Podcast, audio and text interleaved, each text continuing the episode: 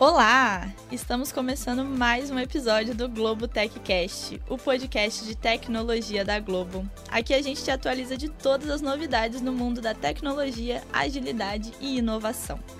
Esse é o segundo episódio de uma temporada criada pelo Todos por Elas, um grupo focado no protagonismo das pessoas que se identificam como mulheres na tecnologia Globo. Eu sou Júlia Pires, eu sou uma mulher branca, de cabelos castanhos na altura do ombro, estou usando um cordão é, amarelo, de, de cordinha amarela com uma pedra verde, e uma camisa, uma blusa de, de alças finas na cor caramelo. Aqui usando também um fone, um headphone do Globo Techcast.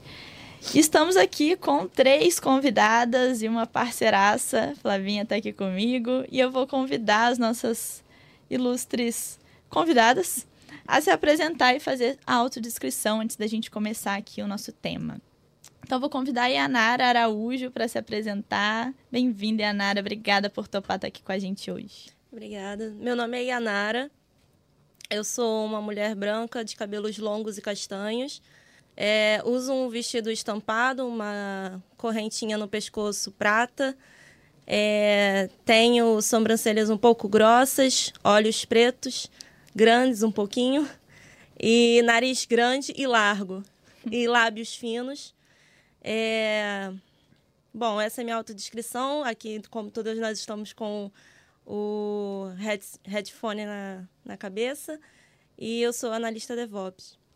Muito bom, obrigada, Yanara. Vou passar para a Atena se apresentar. Oi, oi, tudo bem, pessoal? Meu nome é Atena. É, eu, minha, minha autodescrição, ou audiodescrição, né, como falam também de vez em quando, é, sou mulher branca, cabelos castanhos longos, castanhos ou loiro escuro. É um debate que eu tenho ainda até hoje. É, ondulados também, uso um óculos é, arredondado com armação dourada. É, tenho olhos medianos, fundos um pouquinho, com algumas olheiras de bastante trabalho. é, lábios, o de cima é um pouco mais fino, o de baixo é um pouco mais grosso. Peguei da minha mãe isso, e nariz, que meu pai fala meio batatinha, que eu peguei da minha mãe também. Maravilha. Vou passar, a gente tem uma convidada remota, diretamente de Recife, Gabriela. Bem-vinda. Gente. Obrigada. Meu nome é Gabriela. Eu vou fazer aqui um pouco minha autodescrição. Eu tenho. É, sou uma mulher de 35 anos, tenho cabelos na altura um pouquinho abaixo do ombro, é, no tom é, castanho escuro, castanho meio, escura, meio escuro e com as mechas um pouco de tons claras. É, tem uma sobrancelha grossa, um nariz mais afinado, mais afilado, tem uns olhinhos mais pequenininhos, meio fechadinhos, especialmente quando eu sorrio, e meus lábios são finos. Estou usando uma blusa azul meio caneda bique e estou aqui, sou analista de plataforma da é, da produção. Maravilhosa, obrigada, Gabi. Obrigada. E por último, mas não menos importante, minha parceiraça Flavinha Santo. Olá, pessoal, tudo bom? Bom, sou Flávia Santo, fazendo a minha autodescrição, sou uma mulher de pele branca, cabelos longos e escuros, com um leve iluminado, mais do meio para as pontas. Tem umas sobrancelhas grossas e castanhas, olhos pequenos e mais arredondados, bochechas grandes que também, ao sorrir, fecham os olhos, é. nariz largos e pontudos e boca um pouco mais grossa. Estou é, vestindo a camisa rosa é, com um. É, caça-palavra? Esqueci o nome. Acho que sim. Que o nome disso. palavras cruzadas. Palavras cruzadas. Palavras cruzadas. Com umas palavras cruzadas com a descrição de algumas é, conceitos importantes para a minha área, né, para o meu time que eu faço parte. É, e estou também aqui com um headset, headphone do, do Globo Techcast e um óculos de armação dourada. E é um prazer estar dividindo essa mesa aqui com a minha amiga Julinha e com convidadas tão especiais para a gente falar um pouco sobre carreiras em tecnologia. Né? É, eu acho que dentro dessa perspectiva de mulheres dentro dessas carreiras, é um mundo de possibilidades que ainda não foi explorado. E aí a gente tem tantas oportunidades, tem tantas possibilidades. E eu acho que o objetivo do nosso papo de hoje é a gente poder demonstrar um pouco para as pessoas que não conhecem quais são essas carreiras, onde temos mulheres em estratégia de tecnologia. A gente sabe que a gente tem uma lacuna é, dentro de estratégia de tecnologia que ela precisa ser preenchida, ser desenvolvida, mas a gente está aqui para dar esse passo de mostrar assim: olha o mundo de possibilidades que você tem. Olhe para o lado e vejam suas oportunidades. Olha como a gente pode se desenvolver, olha onde os lugares que a gente pode ocupar e vamos começar a trabalhar nessas lacunas, né, Ju? É como é que são essas lacunas? Onde a gente já ocupa e onde a gente ainda pode ocupar, né? É isso. E aí, para dar abertura, pessoal, para esse episódio, a gente trouxe aqui alguns dados. Então, vamos abrir com um textinho que traz alguns dados sobre esse cenário, esse cenário na América Latina, principalmente no Brasil.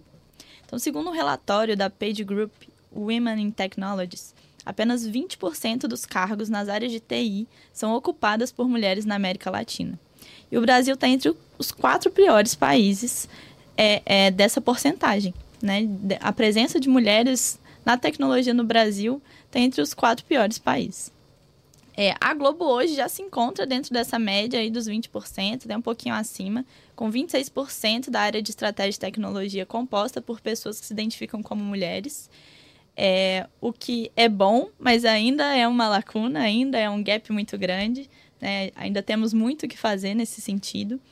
E considerando o fato, né, até um censo mais recente que saiu agora, de 2022, 51,5% da população faz parte do grupo né, de mulheres, de pessoas que se identificam como mulheres. E mais de 50% das casas brasileiras são chefiadas por mulheres. Né? E essa desproporcionalidade de oportunidades ainda é muito gritante no nosso país não só com uma questão de diversidade, né? É lógico que a diversidade de novas soluções, perspectivas são muito importantes e é a chave de muitas dessas discussões, mas isso, isso leva a uma questão econômica no nosso país, né? Onde mais de 50% das casas são chefiadas por mulheres.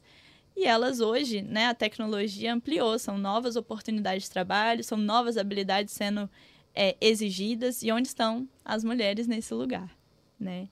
E aí, esse relatório traz também alguns porquês, né? Então, ele explorou alguns porquês as, as mulheres não estão nesse lugar ainda, em pleno 2023.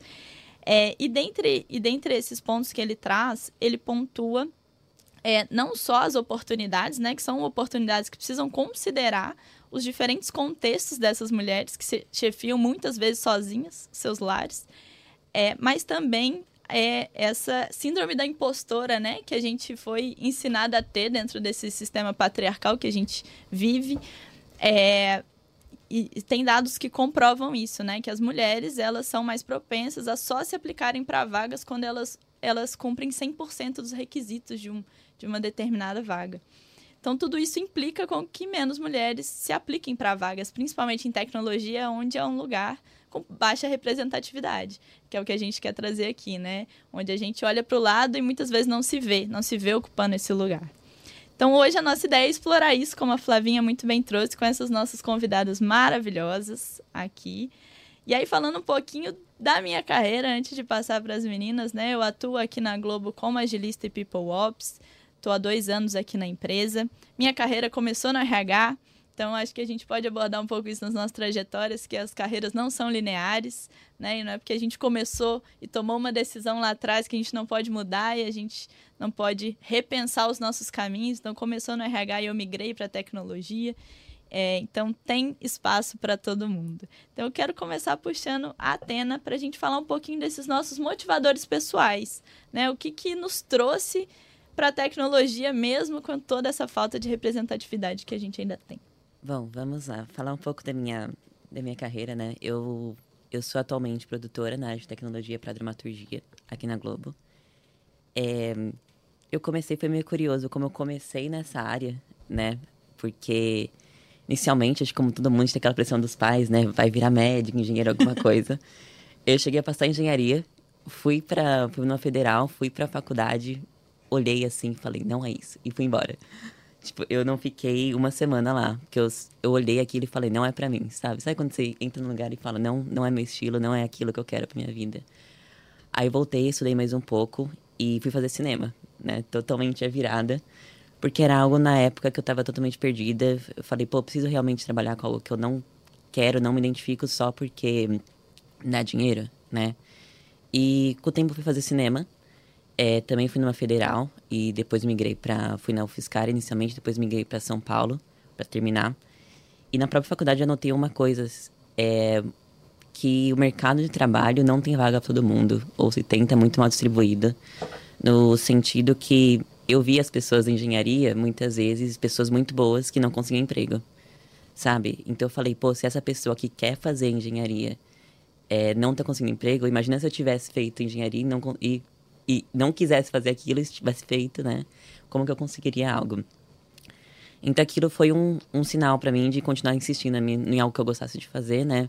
Porque por mais que seja uma área que não tem um caminho é, traçado tão definido, né? Que área de cinema, artística, essas coisas assim, é, era uma área que eu falei, é isso que eu me sinto confortável, né? Vamos tentar fazer. E inicialmente comecei no estágio, acho que como todo mundo começa, né? Operando câmera, fazendo meio que um, um faz tudo, né? Um filmmaker que chamam. É, hoje em dia, acho que na época nem existia o termo, nem era famoso, assim, ser filmmaker. E, e eu já fazia, tipo, tudo. Era um, um, um, um centro da faculdade que fazia estágio, que a gente fazia é, videoaulas, entrevistas, coisas do tipo. E, e depois, totalmente, minha carreira mudou. E acho que entra muito nesse assunto de, de aplicar para vagas que a gente não se senta muito, é, muito preparadas. É, tinha um banco de imagens vindo para o Brasil e eles estavam procurando uma embaixadora de comunidades, uma tipo gerente de comunidades. E, e era um banco de imagens, estavam procurando uma comunidade de fotógrafos. E acontecia que na época eu ia em muitos eventos de fotografia. Tinha um grupo de, de fotógrafos que a gente, na época, morava em São Paulo, na cidade de São Paulo. É, tinham muitos fotógrafos que a gente andava junto, porque andar em São Paulo sabemos como é, né? Então, qual era o nosso nosso plano era sair em 5, 10 pessoas, porque assim ninguém vai abordar 5, 10 pessoas, como, uhum. por mais que esteja cheio de equipamento, né? a gente tirava muitas fotos por São Paulo, tudo do tipo. Então tinha essa proximidade com a comunidade. E isso calhou que essa proximidade que eu já tinha com a comunidade é, de fotógrafos de São Paulo foi um fator decisivo para conseguir o cargo. Eu não tinha experiência de como embaixador de comunidades, tinha zero tipo, de análise de dados, de, de RH, de falar com pessoas, representar uma marca, tinha zero. Né? Eu só trabalhava até então, tinha formado em cinema. Uhum. Mas deu certo por causa justamente pela minha vivência que eu tinha naquilo e minha e como eu estava engajada já no mercado que eles queriam entrar, né? E fiquei quatro anos nessa empresa, quase cinco anos, né? Antes de vir para Globo. O e lá foi onde eu aprendi muito, sabe, de, de variedades, porque primeiro era uma coisa, foi um mercado que assim eu não não sabia que existia, é, porque a tecnologia sempre está avançando, né? E a gente aprende assim, até meus pais, porque eles não tiveram contato com isso, emprego é um lugar que você vai trabalhar, tem um cargo, vai para um escritório físico, alguma coisa assim. E eu, por quatro anos, falava, parecia até golpe, que eu trabalhava para uma, uma startup nacional que, tipo, não, não tinha escritório no Brasil, era cada pessoa num lugar do mundo. E a gente, tipo, só fazia é, chamada, tudo, tipo, à distância, né? E, e, e era muito curioso, sabe? Que para mim eu falava, meu Deus, meu mundo totalmente mudou, sabe? Porque, tipo, é minha visão de emprego é algo totalmente diferente do que eu fui ensinado, do que eu fui esperado, né? Sim. E com isso eu aprendi muito, né? Justamente de, de iniciar minha carreira profissional, como é, falar com pessoas, é, é representar uma empresa, organizar projetos. Mas ao mesmo tempo, como eu falei, eu gostava muito de cinema, né? Queria trabalhar com a parte audiovisual. Então, e por ser um trabalho remoto, eu conseguia meio que organizar meus horários para também fazer frilas de por São Paulo mesmo, de audiovisuais.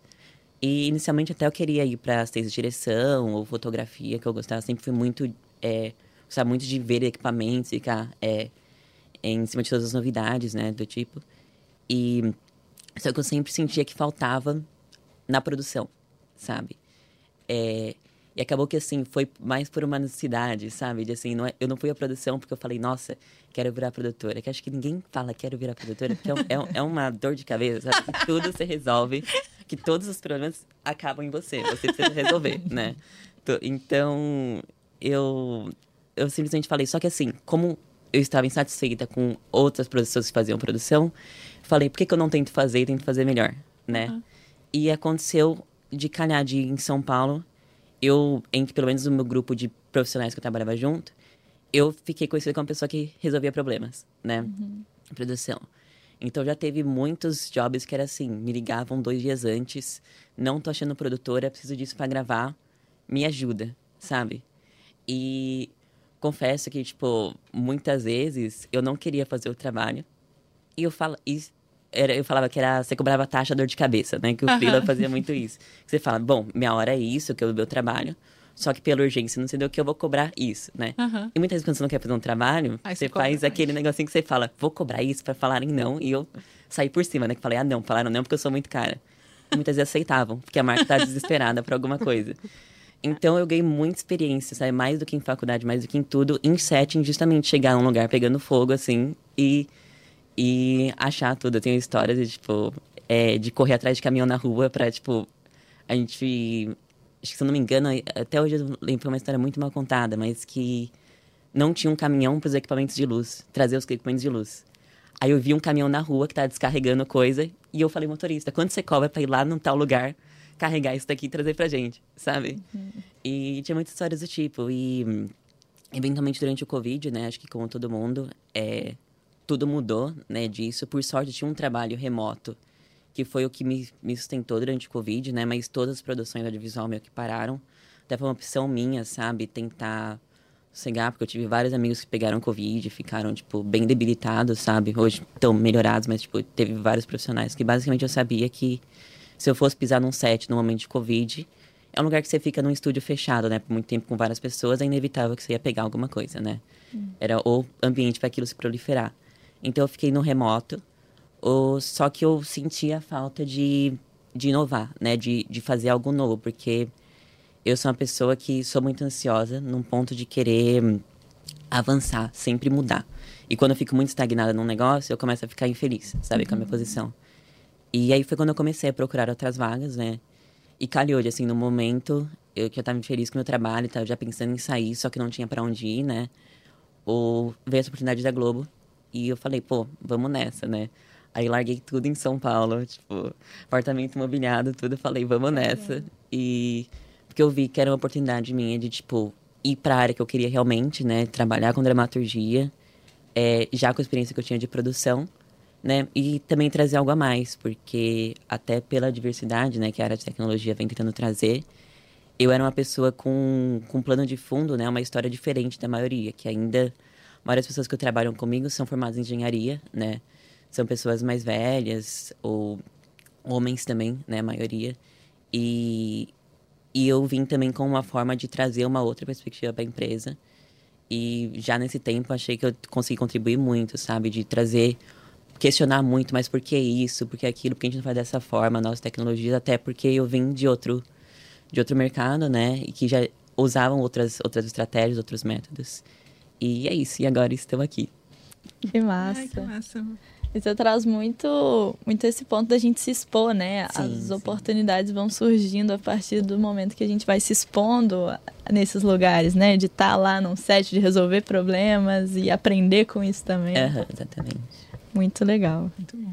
Bom, vou chamar a Gabi, que está remotamente, para compartilhar um pouquinho da, da sua trajetória, o que te motivou a trabalhar com o que você trabalha hoje em tecnologia, Gabi. Então, a- história de antena foi maravilhosa, não foi tão, tão assim, é, perrengue, né? Mas, enfim, é, como é que eu posso dizer? Eu tô na Globo já faz uns sete anos, mais ou menos. Acho, não, acho oito anos, quer dizer, eu fiz oito anos agora em agosto, trabalho na Globo.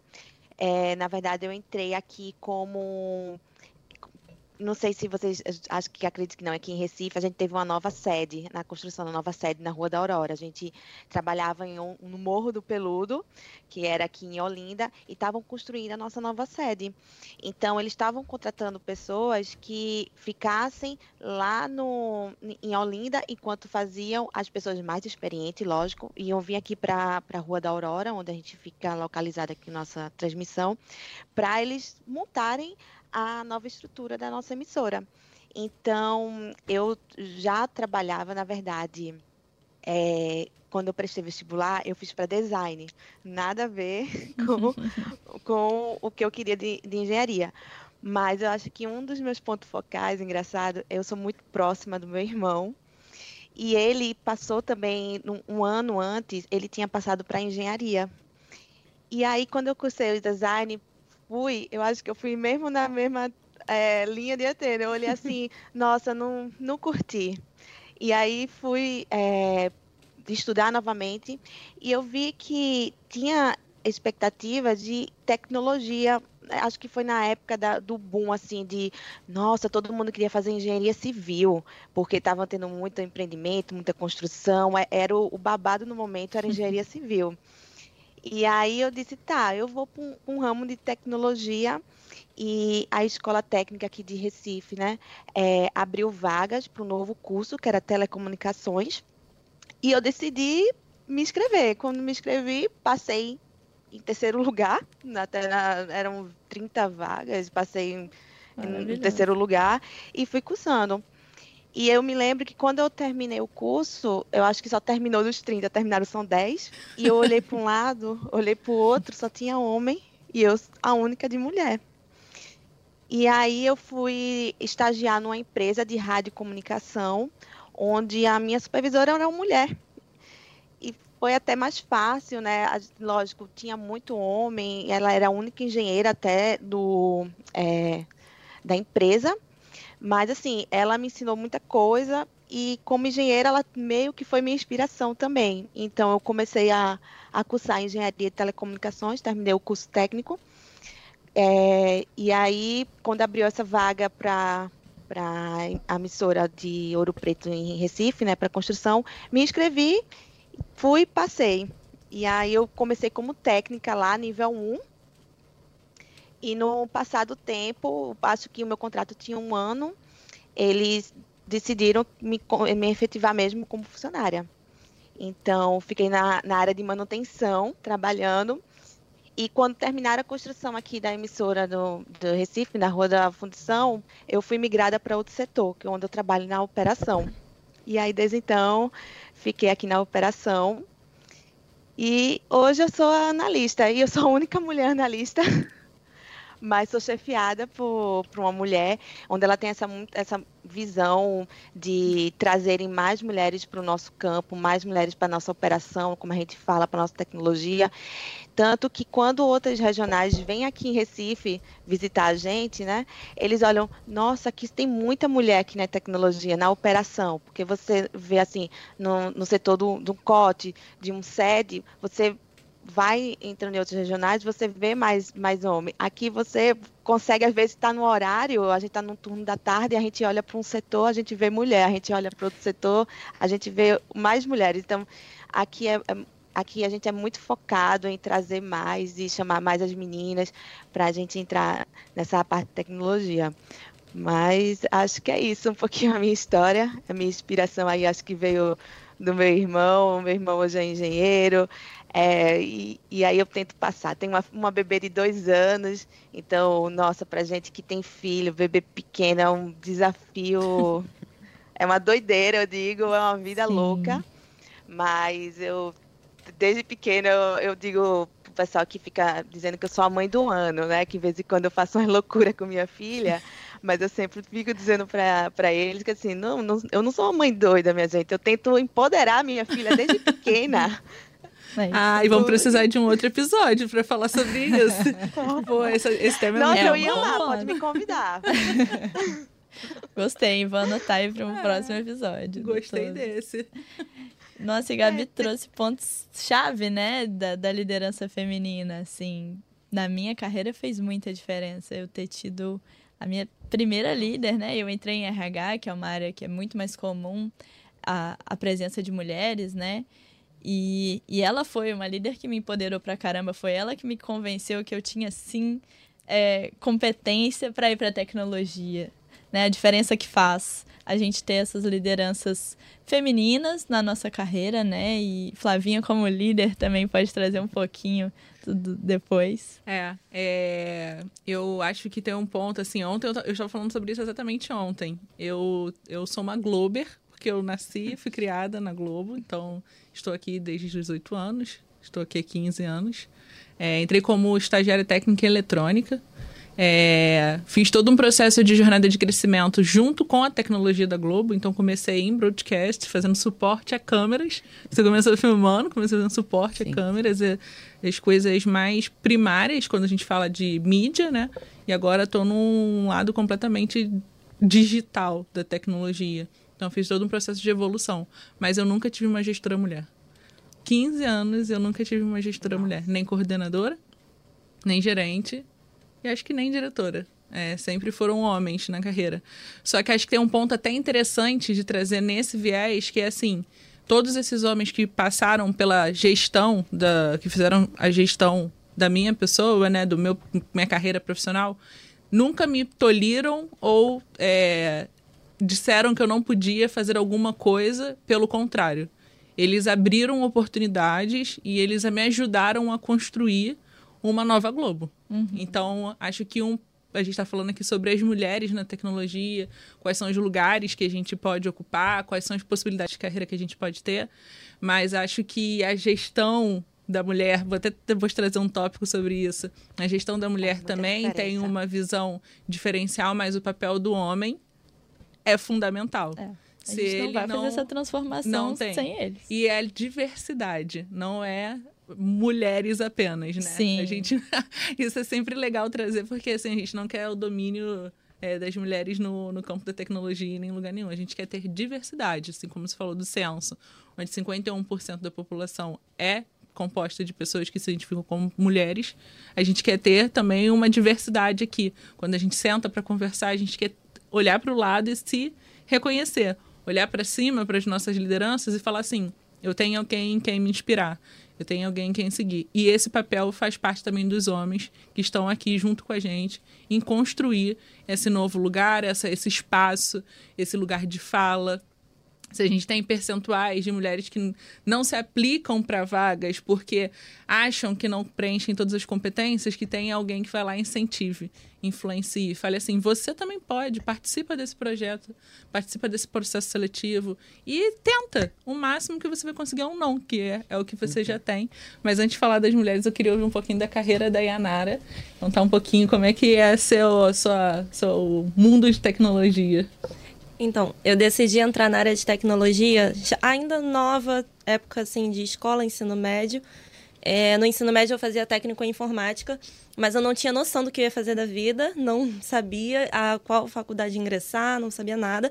Mas, ao mesmo tempo, eu sempre tive uma avó muito ali no meu pé que falava: você vai para a faculdade. Assim, eu terminei a escola, já estava me matriculando na faculdade, porque eu não podia nem pensar, sabe? Eu, porque realmente no ensino médio eu acabei sem ainda nem ter certeza se era aquilo que eu queria mesmo.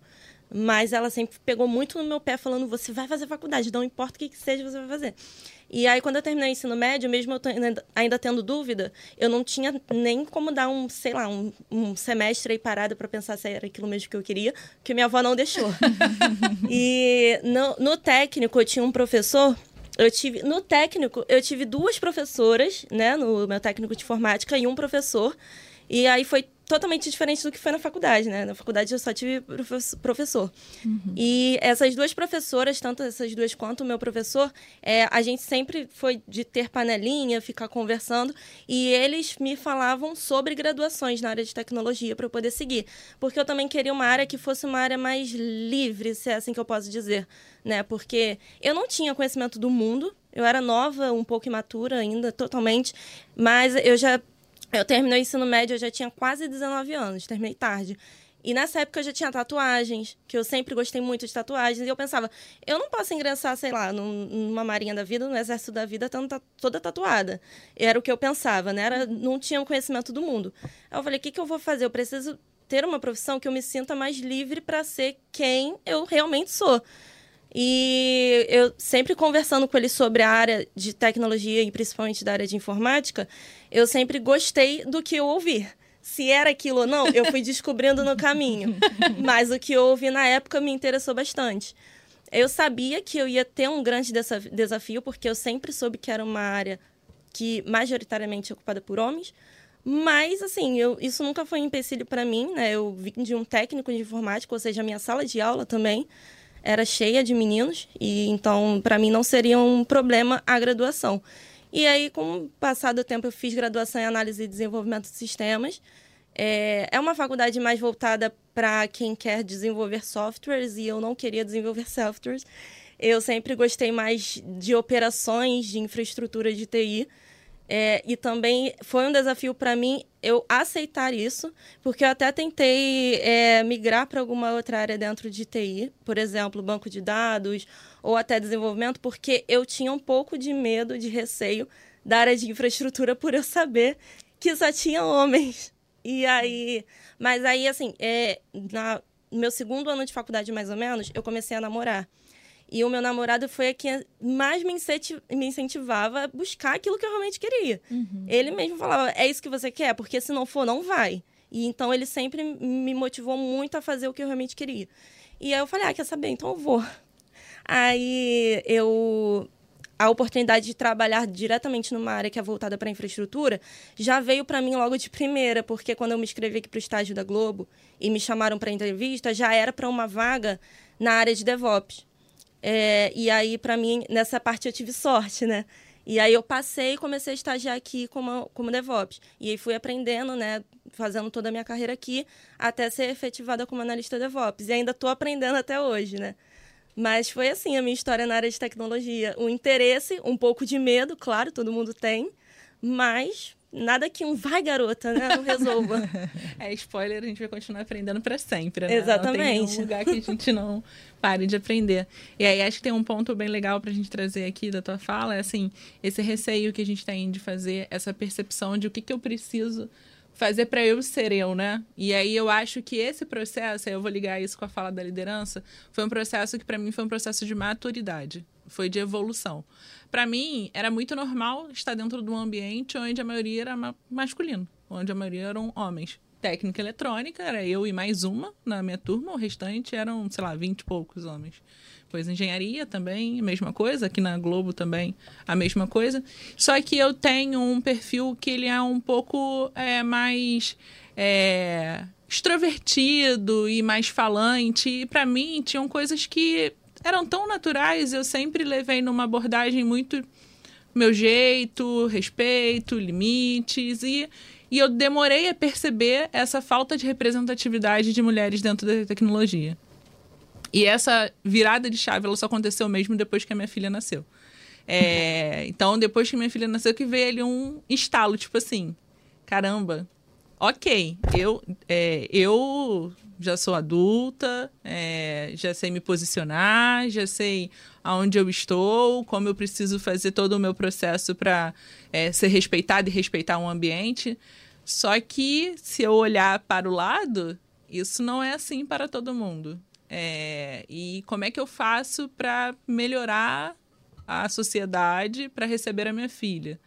E aí, como é que eu faço para influenciar para que as outras pessoas se sintam confortáveis como eu no ambiente que elas estão. E aí, para mim, que veio essa mudança, esse começo de mudança de chave, de olhar muito mais amplamente, muito mais do que estou olhando só para mim, mas eu estou olhando para todos. Estou olhando para o lado e podendo reconhecer. E talvez essa falta dessa liderança feminina em algum momento da carreira tenha feito esse impacto, né? Porque nunca teve uma visão diferente. E hoje eu tenho com meu time um processo muito grande de comunicação nesse sentido, de falar assim, olha, a gente vai fazer dessa forma porque eu penso desse jeito. Eu acho que a gente está trabalhando com pessoas ao centro, porque a gente tem que se desenvolver, dar oportunidades, ouvir da pessoa. Muitas vezes a gente supõe um monte de coisas e nas suposições a gente não está ouvindo a pessoa o que, que ela precisa, o que, que ela quer. E eu acho que este é uma, é uma característica que está um pouco ligada à gestão feminina.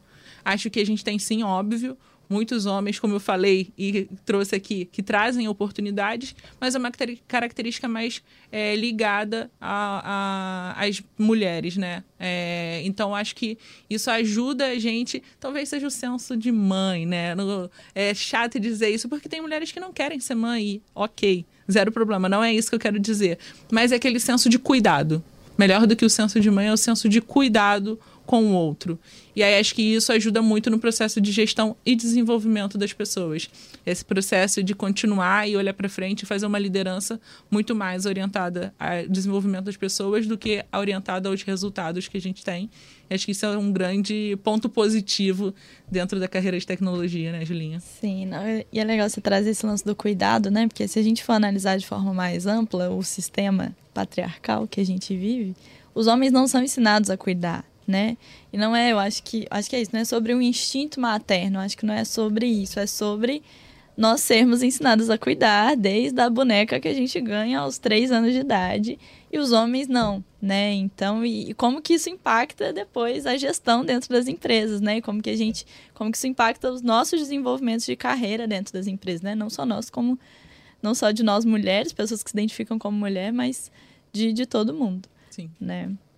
É, eu, fiquei muito tocada por algumas falas que vocês tro trouxeram aqui é, da, da faculdade, né? Da, da presença, eu, eu não falei, mas eu cursei engenharia também. É, muito, sabe Deus por quê? não sei direito, mas eu meio que era aquela adolescente que me virava bem, futricava bem no, no computador dos outros, porque eu não tinha, né? Não tinha acesso. É, mas ah, ajudava a consertar a impressora na, na casa dos amigos, na prefeitura da cidade. Eu, eu, sou de uma cidade muito pequenininha, não sou do Rio, não. Sou, do, sou de Minas.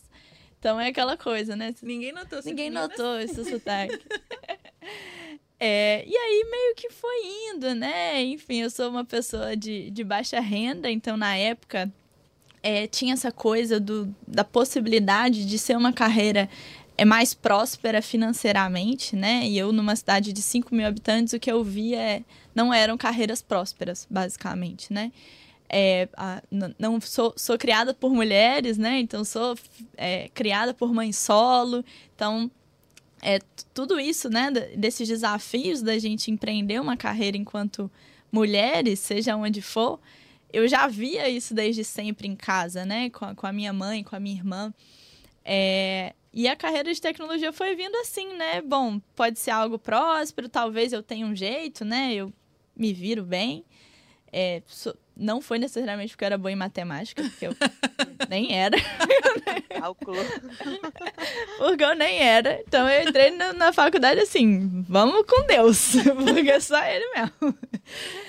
É, e é isso, aí. Chega lá, apanhei muito, né, da faculdade em si, das matérias todas, e a gente olha pro lado, e assim, eu, eu sou jo jovem ainda, né? tenho 26 anos, eu entrei na faculdade em 2015, e eu me surpreendi de ainda ter um número muito baixo de mulheres ali na engenharia, né, então eu olhei pro lado, na minha turma tinha eu e mais quatro, Aí chegou no quinto período, já tinha eu e eu. Eu. Não tinha mais ninguém né? As pessoas vão saindo. É, e isso sempre, eu, eu acho que ali foi onde eu comecei a ter muito esse senso, né? De cara, mesmo quando a gente consegue, a gente entra, ainda é muito difícil a gente permanecer, a gente conseguir seguir nessa, nesse caminho, né? São muitas as barreiras e elas vêm desde sempre. É. Então, me tocou a fala de vocês, que eu fui é. passando Pensando. aquele filmezinho, né, da, da minha experiência na faculdade, e aí pegando esse gancho para falar um pouco desses desafios, né, que eles vêm muito antes das nossas carreiras, eles vêm nas, nas escolas, na faculdade, eles vêm dentro de casa muitas vezes, como a Atena comentou, né? De ah, você tem que fazer isso, você tem que fazer aquilo. A avó da Yanara pode vir pro próximo podcast. falar como, como colocar sua, sua neta na, na, na, trilha de tecnologia. E eu ainda acho também que ela deve achar que o meu trabalho também é golpe. Porque assim, minha avó né, não entende muito bem de tecnologia e tal. E aí eu entrei numa área de tecnologia, veio a pandemia, comecei a trabalhar home office, ela ficava olhando assim, trabalho em casa. Sabe? Não consegue diferenciar, né? O que, que é isso aí? É. Tá vendo Netflix ou você tá trabalhando? É. Então, ela deve achar que o meu trabalho é golpe também. Muito bom. E, e aí, pegando esse gancho, né? Quero ouvir de vocês agora de uma forma mais geral é, estes desafios agora, né? Empreendendo essa carreira é, em diferentes lugares, né? E, e eu acho que é legal a gente falar que nenhuma decisão, como eu comecei falando, é definitiva, né? Nada impede da gente mudar de novo. A Atena começou no cinema, tá na tecnologia, nada impede dela estar tá em outro lugar amanhã. Mas como tem sido essa vivência atual de vocês? Quais, são, quais têm sido esses desafios, assim, de empreender? Eu acho que eu vou puxar a Tena que tá quietinha há mais tempo. é, o que eu mais gosto da tecnologia, que é o, acho que é o maior desafio e também o que mais me motiva, é esse pioneirismo, sabe? Porque a tecnologia é uma área. A tecnologia está sempre mudando, né? Cada vez uma velocidade maior. É, e a gente precisa achar uma forma de, de acompanhar isso, né? Que já é muito difícil acompanhar. E só que no mercado de trabalho, não só acompanhar, você precisa executar aquilo, né? Senão você fica para trás. E eu gosto muito disso, de caminhar num caminho que ninguém nunca fez, ou poucas pessoas, né?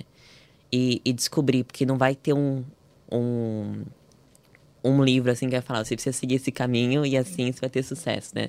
Não tem tecnologia, é literalmente você testar essa coisa. Deixa eu testar essa coisa nova aqui e ver se dá certo, né? Como que eu aplico no meu dia a dia. E isso que eu gosto muito, até na minha própria área, sabe? Eu, eu falo, me manda qualquer, qualquer bucha que tiver que resolver, sabe? Coisa de, de inovação. A gente tava, tipo, eu tive sorte de trabalhar em dois projetos, ou não sei se pode comentar, mas mais recentemente, que a gente corta depois. É, mais recentemente a gente fez. Gravamos Sem Carne em 8K. Vai ser a primeira série de dramaturgia em 8K do mundo. É, gravada e finalizada, né? Porque 8K é um material muito grande. Então, então você consegue até gravar. Mas botar isso no computador depois para editar é muito difícil. Porque de 4K para 8K estão 16 vezes maior, exponencial, né? O tamanho.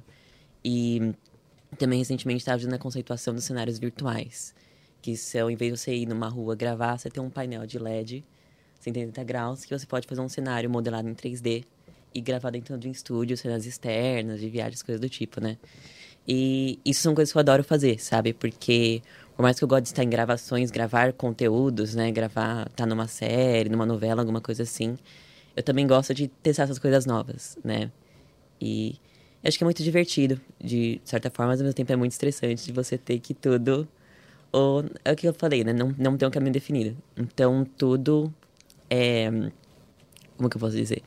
Tudo é muito novo, sabe? E acho que, até entrando mais no, no assunto do podcast, é. Quando você não tem uma resposta, ainda mais sendo mulher, é muito mais difícil você convencer as pessoas de uma de uma verdade, né? Porque muitas vezes tem uma ideia, ou até você sabe que aquilo vai dar certo. Só que para você convencer alguém que aquilo vai dar certo, é muito mais difícil, sabe? Eu acho que. Eu falo que. Eu acho que eu tenho o pior combo, que é ser mulher e ser mais jovem numa área de tecnologia. Que, assim, tudo que você fala, você precisa de um. de um apoio, né? Assim. É, eu, assim, tipo, agora meio que assim. É minha vida, então você acostuma. Mas eu, tempo, eu, eu sou grata que tem muitos profissionais, homens, que, que me ajudam, né? Sempre estão dispostos a ouvir, me dar conselhos, tudo.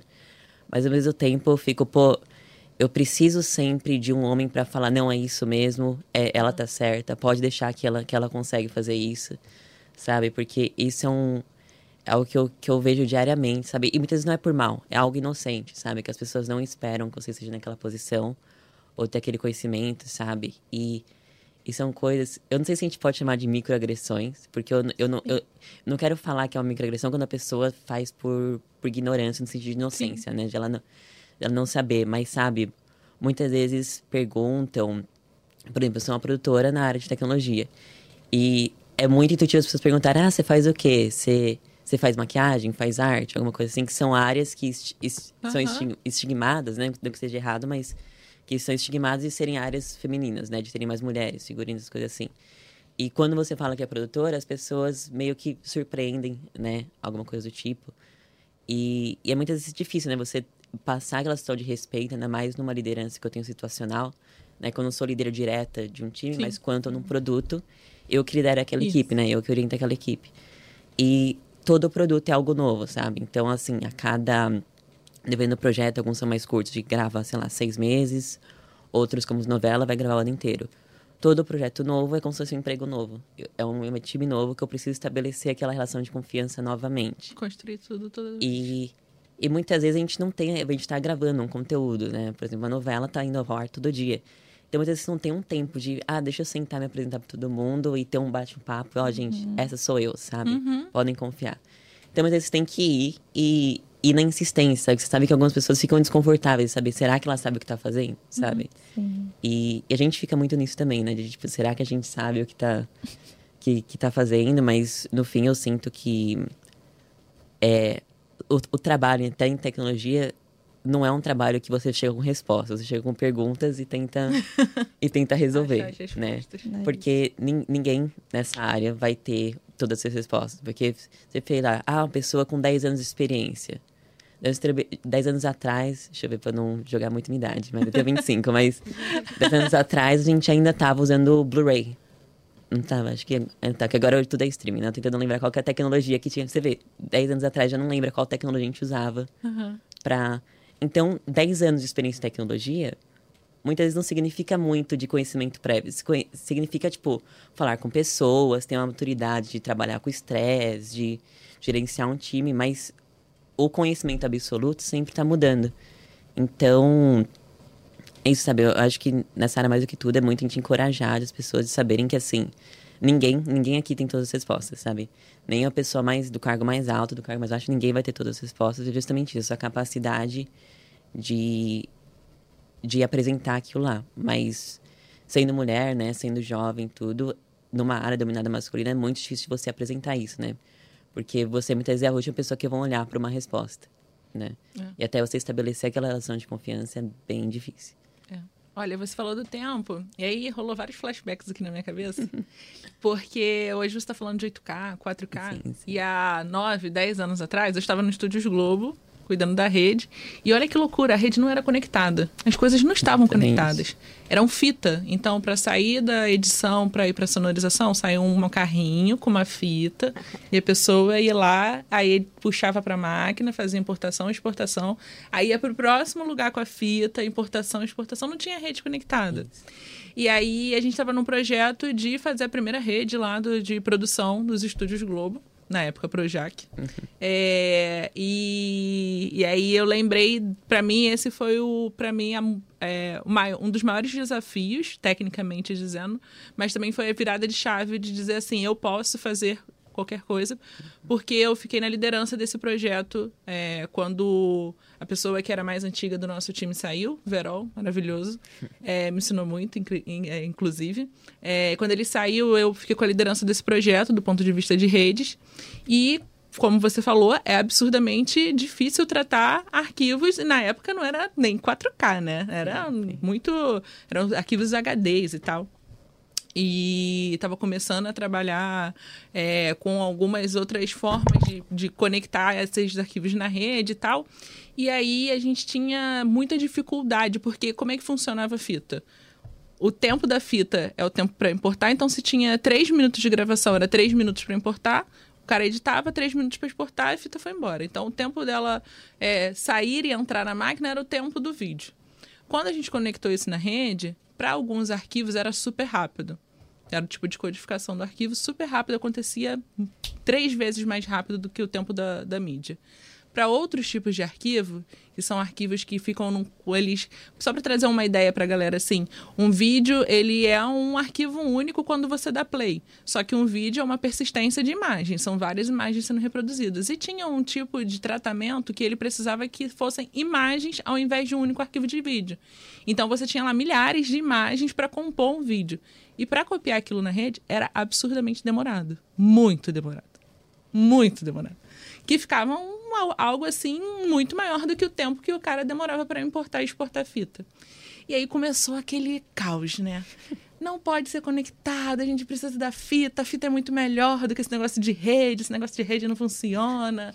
É, vamos voltar para fita, não sei o quê. Vamos chamar não sei quem, não chamar não sei quem lá. E a gente estudando, tentando entender. Ali a gente ainda estava tentando entender por que, que demorava tanto, o que estava acontecendo, otimizando a rede, fazendo ajustes, não sei o quê. Beleza, não chegamos nos ajustes maravilhosos porque era característica do arquivo. Era característica da transferência de rede demorar para fazer aquele tipo de tratamento. Mas é onde eu quero chegar. Me colocaram numa sala com mais 12 a 16 homens e de todas, de várias áreas dentro da época da TV, e fizeram uma sabatina de tudo que eu já tinha feito para ver se eu realmente tinha feito o máximo possível para deixar aquela rede funcional. 12 homens sabatinando. E aí, gerentes de produção, supervisores, coordenadores, especialistas, é, grandes dinossauros de conhecimento uhum. de mídia e perguntando: você fez isso, você fez aquilo outro, você fez aquilo outro. Fez esse, eu fiz. Aham, uhum, sim, foi. Aí quando eles cansaram de perguntar, eu fui, expliquei tudo que já tinha sido feito, falei assim: é característica. A gente precisa buscar uma solução para essa característica. Não adianta a gente tentar ficar ajustando a rede, porque é assim que funciona. E aí saímos da reunião, óbvio, sem uma solução, porque não tinha um problema, era uma característica. Naquele dia suava tanto. Suava Nossa, tanto. Imagina. Tinha um, um, amigo meu do lado, eu falei assim: toca na minha mão para você ver. Minha mão tá escorrendo suor, assim. Ele, não, mas fica bem que tá tudo bem. Então, você tá parecendo que tá bem, tá plena. E aí, depois daquele dia, eu falei assim, cara, eu não preciso da reafirmação de nenhuma outra pessoa desde que eu tenha certeza de que eu estou fazendo o máximo para fazer essas entregas. Para fazer qualquer entrega que eu tenha comprometido. Então, não preciso de alguém vindo dizer assim, não, você está fazendo no caminho certo. Eu tenho as minhas premissas, tenho os meus parâmetros de sucesso, e se eu seguir esses parâmetros, já é suficiente para eu dizer assim, fiz tudo o que eu podia andei tudo que eu podia. E ao mesmo tempo, no mesmo caminho que a Atena falou, é para mim o maior é, privilégio é que assim, a gente sempre faz coisa nova. Uhum. A quantidade de coisa nova que a gente testa, desenvolve, se aplica, estuda e tem de possibilidade de fazer dentro da tecnologia, para mim é o maior diferencial de estar tá aqui nesse lugar, né, Yanara? O que, que você acha? De continuar, né? É aquilo que eu estava falando, que a gente permanece na universidade. O que, que faz a gente permanecer numa carreira de tecnologia? A gente persistir em evoluir. E haja persistência, né? Oh. Porque é uma área que se você não se desafiar, né, para ficar se atualizando, estudando, você não vai para frente, infelizmente. Porque tudo está mudando a toda hora. E às vezes parece que tem pessoas que chegaram ontem, mas já está há 10 anos à frente de você. É assim, é um misto de coisas. Hum. E essa área me desafiou muito na vida, muito, porque um segredinho aqui, eu era muito, uma pessoa muito assim, que iniciava uma coisa e não terminava. Uhum. Eu era muito assim. E isso, a, estar na área de tecnologia me desafiou a mudar esse meu jeito de ser. E hoje em dia não sou mais assim, eu acho. Mas me desafiou muito a mudar esse meu jeito de ser. É, assim, um exemplo. Ah, eu começo uma coisa e não termina. Sei lá, um curso. Começava, ai, uma empolgação. Tal. Não, terminava. É, eu fiz, para vocês terem noção, uns quatro tipos de aulas, assim, de música, de quatro tipos de instrumentos diferentes. E eu não continuei. Eu aprendi uns quatro instrumentos diferentes, mas eu não continuava. Porque eu não sei, eu simplesmente começava algo na minha vida e não terminava. Aí a faculdade eu comecei, fiquei até com medo de não terminar, porque eu me conhecia. Só que eu fui me desafiando, fui aprendendo tudo mais, fui tentando buscar amadurecer também, porque eu precisava, né? Já tinha quase 20 anos na cara, tinha que amadurecer um pouquinho, né? E aí comecei. Aí a faculdade eu terminei. Aí foi quando eu falei, caramba, que desafio foi para minha vida, né? E me amadureceu bastante a partir daquele ponto. E aí eu venho amadurecendo cada vez mais isso, estando na área de tecnologia por causa disso. Porque a gente tem que sempre estar tá ali se desafiando, buscando conhecimento, buscando se atualizar. Porque senão, minha filha, se você não se atualizar, vai ter alguém que chegou ontem e vai estar tá lá na frente de você já. e é um pouco do que a Flavinha trouxe, né? Assim, a gente na tecnologia, é, a gente não. Eu acho que não só na tecnologia, até porque todas as áreas e carreiras hoje são atravessadas pela tecnologia de alguma Sim. forma, né? Mas a gente não consegue resolver problemas novos, porque os problemas eles estão novos todos os dias do mesmo jeito, né? Que é um pouco dessa dessa experiência que a Flavinha trouxe. E se a gente não tiver uma mentalidade onde a gente se adapta, né? Onde a gente é, reconhece que, olha, não sei, né? A Atena trouxe um pouco isso também lá atrás, da gente tá o tempo todo sendo humilde e independente do cargo hierárquico que você estiver é ocupando. É e que você está aprendendo com as pessoas novas que estão entrando, mas que você tem que estar tá se atualizando e desaprendendo algumas coisas, aprendendo novas, a gente não evolui em carreira nenhuma hoje, né? É e para você, Gabi, como como tem sido os desafios e, e as coisas boas então, que a carreira de tecnologia tem te trazido? Eu acho massa, assim, eu até pego um, gancho da Flavinha contando esse relato e eu digo assim, tudo que é novo incomoda, né?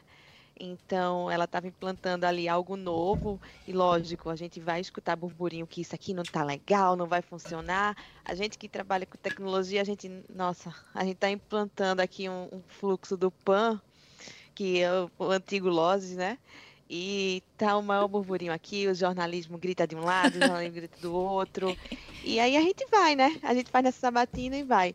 Mas então, então tudo que é novo incomoda. Eu me lembro que é, eu sou uma pessoa que me sinto muito confortável, não, não sei porquê, eu acho que esse é meu jeito mesmo, eu sou comunicativa, eu gosto sempre de estar tá falando, estar tá interagindo, então eu, eu, eu me sinto num, encaixar bem, até pode ter mil homens na minha frente, tô nem aí, eu acho que é porque eu faço crossfit e me acho foda, desculpa, pode cortar, viu gente, essa parte.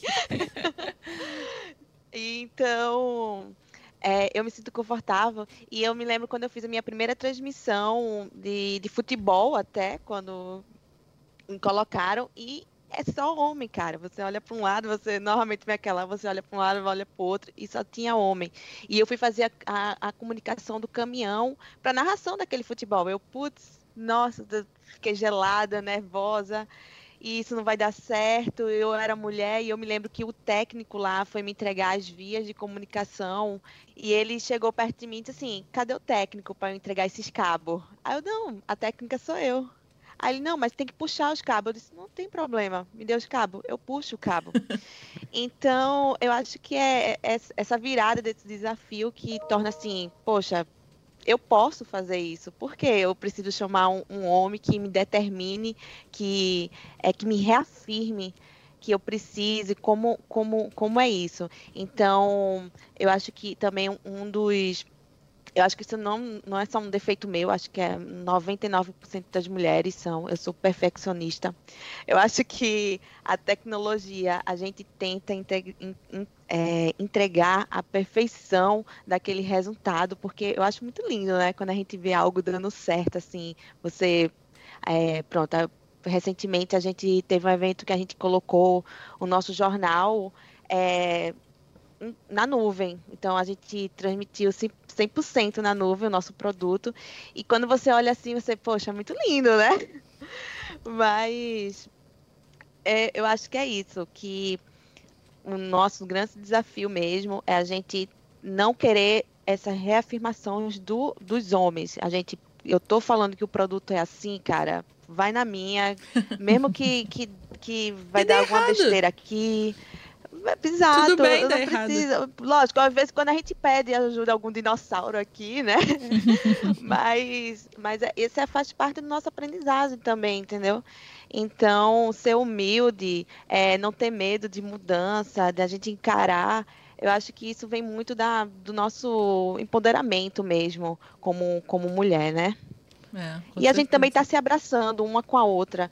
Aqui em Recife, eu não sei, não sei, a gente tem um, um começou a fazer um grupo que a gente fez, acho que no final do, de setembro para outubro, que é o Donatec.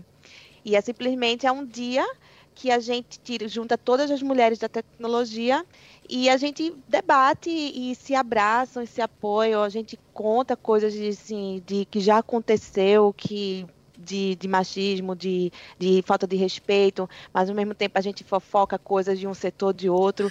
Então a gente está com essa. Tem uma ação bem legal aqui da nossa, da nossa gestão, que criou esse grupo. Vamos ter outro agora em novembro. É, eu já escutei alguns boatos. E, e é isso. Muito a gente bom. se abraçar cada vez mais. Muito bom, perfeito. É, eu acho que você trouxe, a gente trouxe aqui na fala algumas coisas muito legais, né? Sobre inovações, possibilidades, sobre os desafios. Assim, desafios, eles são reais, é, fazem parte da nossa carreira, mas eles não são motivos para a gente desistir. Eles são motivos para a gente construir, para a gente continuar é, dentro da nossa jornada. E também a gente aprender a desistir. Que é muito que a Julinha falou, né? Às vezes a transição de carreira é algo que você desejava desde o início e você persistiu tanto numa decisão que não tinha nada a ver com você e você seguiu ali e não era aquilo que estava te fazendo feliz. Acho que, na verdade, essa é a principal pergunta, né? O que, que te faz feliz e se o que você está fazendo está conseguindo te trazer essa felicidade, essa satisfação profissional e pessoal. Acho que esse link do profissional e pessoal, ele não se separa mais. Antigamente a gente tinha muito essa questão de separação da sua vida profissional e da sua vida pessoal. Acho que hoje a gente não tem mais essa separação, porque sua vida profissional impacta na sua vida pessoal, em quem você é, em como você age, e também a sua criação, as suas crenças, a sua forma de ver o mundo impactam também no seu profissional. Então, acho que a gente tem que decidir, é, por mais que todos esses desafios e recompensas, é se no final do dia eles estão fazendo a gente mais sorrir do que ficar chateado e ficar estressado. E acho que tem um ponto bem legal que a gente está falando aqui, Julinha, para muitas pessoas de várias áreas, não é só tecnologia, né? É, a gente está aqui apresentando possibilidades da carreira da tecnologia, os desafios, mas a gente está falando para todos que querem ouvir, todas as pessoas que querem ouvir e conhecer um pouquinho do que, que a gente pode fazer. E acho que seria muito legal a gente trazer algumas dicas para essas pessoas que estão ou ingressando. A gente falou aqui de várias etapas né, do, da nossa, das nossas carreiras, algumas mais novas, algumas mais longas, alguns com desafios enormes, outras. A, a, a Atena tão novinha com vários desafios. Eu falei assim: ai, Jesus. Como pode? Então, 25 anos, né, que você falou. Sim, sim. Ela tá aqui produzindo várias coisas, várias. A gente não vai repetir, não, senão a Aninha tem que cortar de novo. se não puder falar sobre os nomes das séries, mas vai ter produções em 8K e produções em 4K em breve no Globoplay. Continue conectado com a gente. Tão novo, cheio de desafios. A gente tem vários momentos aqui diferentes, né? De jornada de carreira, de jornada de vida diferente. Acho que seria legal a gente compartilhar algumas dicas. Quais dicas, quais insights que vocês têm para as pessoas que estão ou começando, ou no processo de transição de carreira, ou querendo se aplicar, mas está com aquela pulguinha atrás da orelha se eu devo fazer isso. Qual dica você acha que tem que deixar para essa pessoa que está começando essa, esse processo de transição? Aí eu vou começar pela Gabi para rodar a nossa, nossa mesa. Então, é, eu acho que se você tiver aquele, aquela pulguinha de você querer conhecer porque, assim, quando, quando você fala que você trabalha na Globo, não sei no caso aqui das, das meninas, ou se já aconteceu com vocês, aí você fala, ah, você trabalha onde? Ah, eu trabalho na Globo. Ah, você é jornalista? não, eu não sou jornalista, eu, eu, trabalho na área de tecnologia. Aí ela, ah, que legal. E faz o quê? Eu, nossa, que legal também. Quer dizer que para o sinal chegar na sua casa, você só precisa do jornalismo, né? É mágica. Então, é, pois é, a gente já escuta muito isso.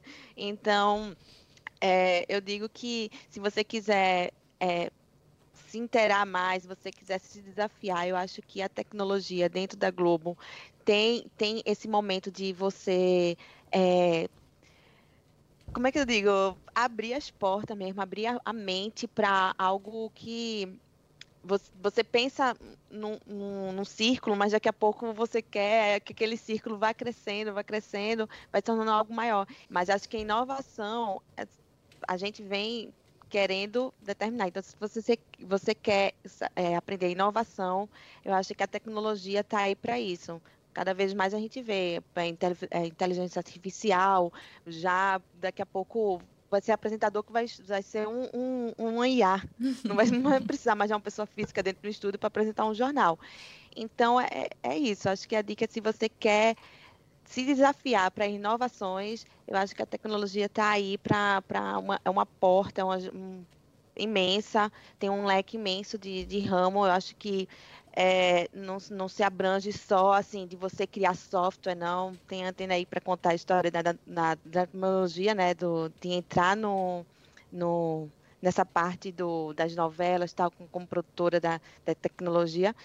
E é isso. Boa. E vocês, meninas, Atena e Anara?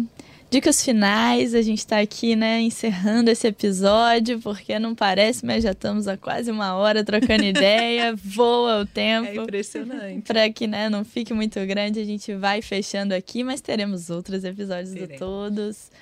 Quais as dicas finais que vocês dariam para quem está considerando ingressar na tecnologia? A minha dica é, se você quiser, vai. Igual eu falei no início. Porque. E procura também estar com pessoas que é, te impulsionem aí. Boa. É, acho que as pessoas ao nosso redor elas influenciam muito na nossa vida. Por mais que a gente faz, pense, ah, não, é, não influencia porque eu não dou bola para o que os outros falam e tal. Não é o que os outros falam, é a, a energia das pessoas que estão ao seu redor.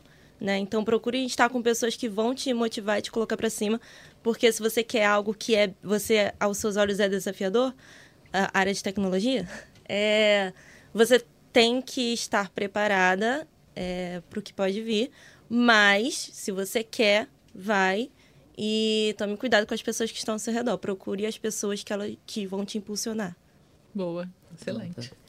Para mim, eu acho que a melhor dica que eu posso dar, que eu até já estudando para algumas pessoas, né, que vêm me procurar e perguntar, pô, como que você conseguiu, né, alguma coisa assim. É, acho que acima de tudo nessa área a gente precisa muito aprender, ter autonomia de aprender por conta, né, muitas coisas. Uhum. Então acho que mesmo que você já não tenha um contato, um caminho certo, tente aprender o que quer que seja, sabe? Que você goste, que você sinta que você, que você se interessa, né? Que até minha, minha, minha própria história, eu muita coisa aprendi por conta. Eu digo que assim, faculdade ajuda, mas 90% que você vai usar no seu dia a dia não vem da faculdade. Sabe? Faculdade é, é bom para o diploma, você ter uma orientação inicial, né? Para você conseguir os seus primeiros empregos, mas a partir do momento que você entra no, no mercado de trabalho, é muito como você consegue se adaptar, como você consegue é, aprender e hoje em dia, ainda mais com a internet e tudo, né? Todo esse sistema. Como eu falei, eu. Meu primeiro emprego mesmo foi um emprego que eu não imaginava que existia, né? E provavelmente porque não existia, tipo, cinco anos antes, sabe? Então, também tem isso, sabe? Não tente procurar um caminho que todo mundo tá seguindo, sabe? Tente, se você tá certo, que você gosta de algo, é, é um trabalho de você é, melhorar aquela habilidade sua e, e seguir em frente, sabe? Achar uma forma de, de monetizar aquilo, de como você pode evoluir e usar aquele, aquilo que você gosta, aquilo que é uma habilidade que você domina, como usar isso para fornecer para uma empresa, como um serviço para alguém, né? Seja pessoa física ou pequenas empresas ou até grandes empresas. Boa. Muito massa. Bom, gente, muitíssimo obrigada por esse papo. Eu, se eu puder deixar também aqui um último recado e dica, né? É, eu acho que as histórias aqui trouxeram muito isso também, de quando a gente traz ah, uma carreira em tecnologia, né? Nada hoje é só uma coisa, né? A gente volta para aquele lance do linear, nada é engessado. Hoje o que me faz permanecer é justamente o não ser só tecnologia, né? É, é muito do que a Flavinha trouxe da gente poder trabalhar coisas da cultura, né, de colocar as pessoas no centro. Eu faço muitas coisas para além, né, efetivamente, do que eu estou ali no meu time fazendo. Então, é, todas as empresas que eu pude passar, e antes da Globo eu, eu era de startup, né, então o ambiente é muito que a Atena trouxe. A gente faz de tudo um pouco, aprende pra caramba. Me expus muito também em muitos lugares. Então, essa dica de se expor, né? Da gente se colocar nos lugares é uma forma onde a gente cava e cria oportunidades para a gente também, uhum. que tem esse lugar, né? Lógico que eu acho que a gente está trabalhando para mudar, para que o sistema traga essas oportunidades, mas tem o nosso lado em criar um pouco desses espaços e nos colocar nesses espaços e resistir nesses espaços. É... Então, eu queria trazer esse ponto de assim, você pode ser você mesmo, mesmo dentro da tecnologia, mesmo se você. Hoje eu me coloco como uma pessoa de exatas e a minha essência é de humanas, assim, porque nada do que eu estudo hoje é sobre exatas efetivamente, né? Então, é, a minha pós-graduação não vai ser na área de exatas. Isso não significa que eu não, não tenho mais espaço na tecnologia por causa disso, né? Então, eu posso colocar a minha essência, que não é essa essência de de quem está lá programando, né, ou de quem está numa área realmente muito técnica, nunca foi.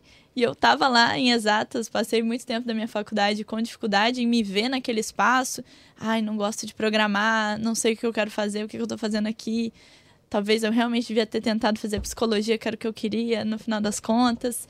É, mas eu acabei persistindo justamente porque eu fui encontrando espaços, eu fui entendendo que a tecnologia ela é muito ampla, né? Ela é uma área gigante com N possibilidades em todos os papéis são necessários, todos os papéis e competências e habilidades são bem-vindos, né? Então, eu atuo com tecnologia há anos e eu nunca efetivamente precisei programar, que era o meu, era o meu medo, né? Então, eu sempre estive nesse lugar da gestão, eu né? Também não. Esse lance do, do cargo de agilidade, ela falou, né?